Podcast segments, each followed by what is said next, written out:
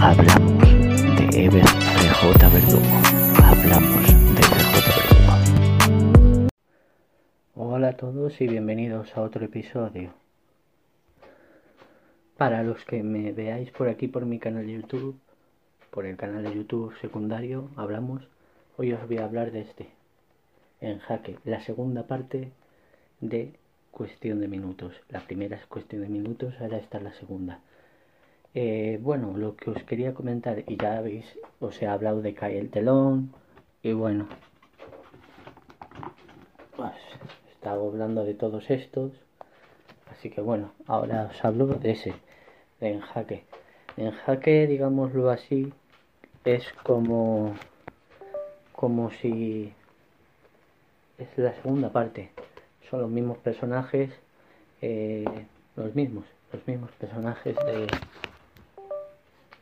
los mismos personajes de el, comisario Marco bueno el comisario Marcos era eso me he equivocado pero bueno era eso que viene otro.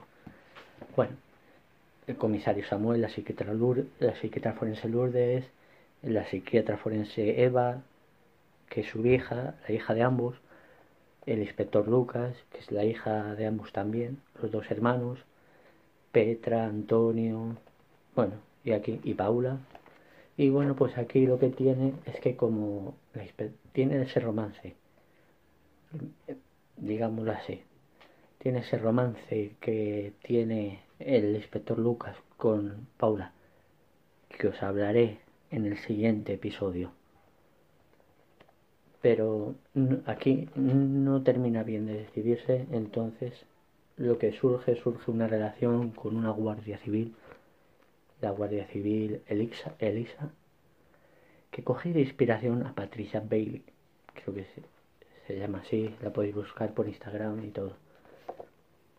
Y bueno, pues aquí, y digamos que tienen que trabajar conjuntamente los dos, la Guardia Civil y la policía, al asesino en serie, el que cogí a Ted Bundy lo cogí de referencia.